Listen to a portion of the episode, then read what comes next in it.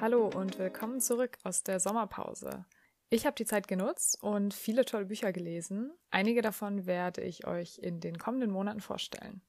Heute erzähle ich euch von einem meiner Lieblingsbücher dieses Jahr. Es geht um Casey. Casey hat keinen so wirklichen Plan im Leben und auch eine ganze Menge Schulden.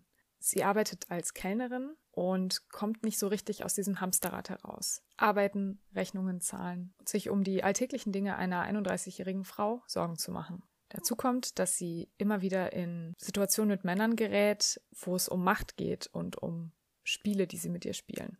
Es gibt jedoch eins, was ihr immer wieder Halt gibt im Leben, und das ist das Schreiben. Sie arbeitet seit vielen Jahren an einem Roman, und das ist sowas wie ihre Zuflucht. Doch sie weiß eben nicht so recht, wie sie es schaffen soll, aus dieser Zwickmühle herauszukommen. Sie braucht den Job als Kellnerin, um zu überleben und um nach und nach ihre Schulden abzubezahlen, aber sie möchte sich auch ihren Traum erfüllen und Schriftstellerin werden. Es kommen noch zwei Männer ins Spiel, die beide auf unterschiedliche Weisen mit Casey verbunden sind und ihr unterschiedliche Leben bieten können. Das ist Writers and Lovers von Lily King.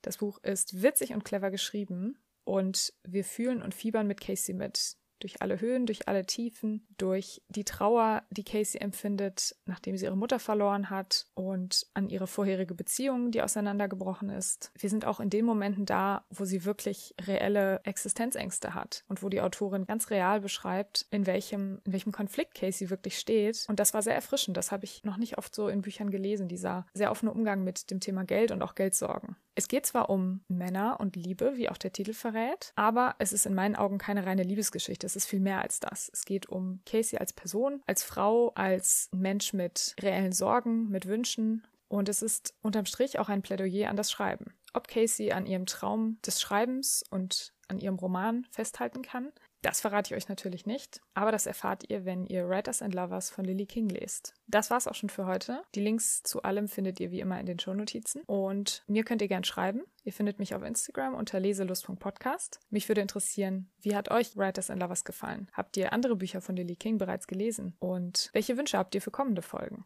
Ich freue mich auch immer, wenn ihr meinen Podcast weiterempfehlt und bedanke mich bei euch fürs Zuhören. Bis zum nächsten Mal und bis dahin viel Spaß beim Lesen.